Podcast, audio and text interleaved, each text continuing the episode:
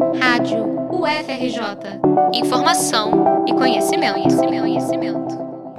Você já se perguntou como e onde foi feita a roupa que você está usando agora mesmo? Ou para onde ela vai quando não te servir mais? Esse é um debate que tem ficado cada vez mais em alta, principalmente com a emergência do conceito de fast fashion. Basicamente, podemos considerar o fast fashion como um modelo de produção de roupas em larga escala que acontece de forma muito acelerada, desde o processo de desenho até a confecção e venda.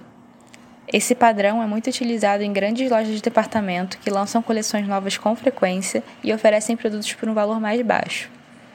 A professora de design de moda no Centro de Tecnologia da Indústria Química e Têxtil do Senai e doutora em antropologia pela Universidade Federal Fluminense, Solange Riva Mesa Barba, explica que esse fenômeno remete a uma mudança na mentalidade de consumo iniciada durante o reinado da Elizabeth I na Inglaterra.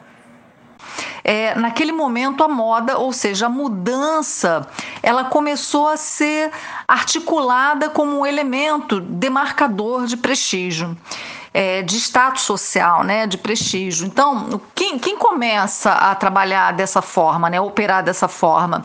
Principalmente a própria rainha, porque ela operando assim, ela fortalecia o seu governo, ela assume o governo num momento de muita turbulência.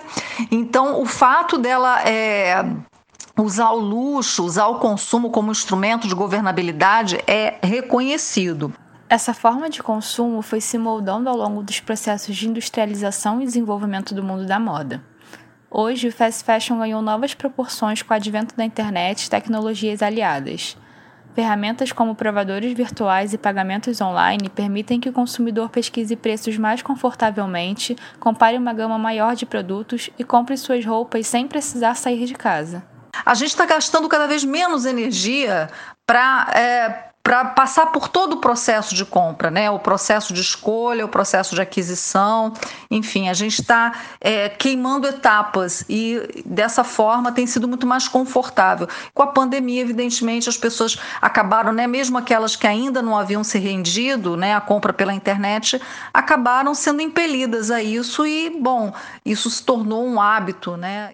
Mas se por um lado o fast fashion possibilitou uma maior democratização da moda, por outro, é necessário questionar qual o preço dessa acessibilidade. A mão de obra utilizada nessa cadeia produtiva, por exemplo, muitas vezes é terceirizada e superexplorada. Dados do Índice de Transparência da Moda Brasil de 2020 sinalizam que das 40 grandes marcas analisadas pela pesquisa, apenas uma divulga seu progresso anual em relação ao compromisso de pagamento de salários justos em sua cadeia produtiva. Além disso, também é preciso pensar no impacto ambiental causado por essa produção massiva. Essas roupas, muito facilmente descartadas, se acumulam em grandes lixões em países subdesenvolvidos. Reportagem da BBC revelou que cerca de 15 milhões de peças usadas chegam semanalmente a Gana, país da África Ocidental, para serem comercializadas por brechós. Muitas estão danificadas e, sem serem revendidas, cerca de 40% acabam em um aterro, onde levarão anos para se decompor. Por isso, é necessário repensar a forma de comprar roupas de forma macro, para além de visões individualistas, entender a diminuição do consumo como uma responsabilidade coletiva. O que uh, talvez, é, talvez a gente precise pensar em termos de, de sustentabilidade é o, o, é o nosso pensamento, né? o nosso modo de pensar que é muito individualista e tentar trazer isso para uma forma coletiva. A gente está vendo no, o exemplo das vacinas. Né? Vacinação é um trabalho coletivo, não adianta é, que um ou outro país saia na frente. Né? O individualismo ele, ele acaba jogando a gente numa espécie de competição. E quando a gente fala de vacina, não adianta competir para ser o país que mais vacina se todos os outros não estiverem vacinados e as pessoas continuarem circulando. Assim é com uh, o consumo. Uma alternativa que tem ganhado força é o slow fashion, uma prática que abrange conceitos de sustentabilidade e consciência socioambiental. Marcas de slow fashion buscam priorizar a qualidade em detrimento da quantidade, além de valorizarem o trabalho artesanal e matérias-primas de qualidade. Essas práticas não só aumentam o ciclo de vida das peças, mas também valorizam pequenos produtores. Mas olhar para o nosso próprio guarda-roupa de forma mais consciente talvez seja o principal.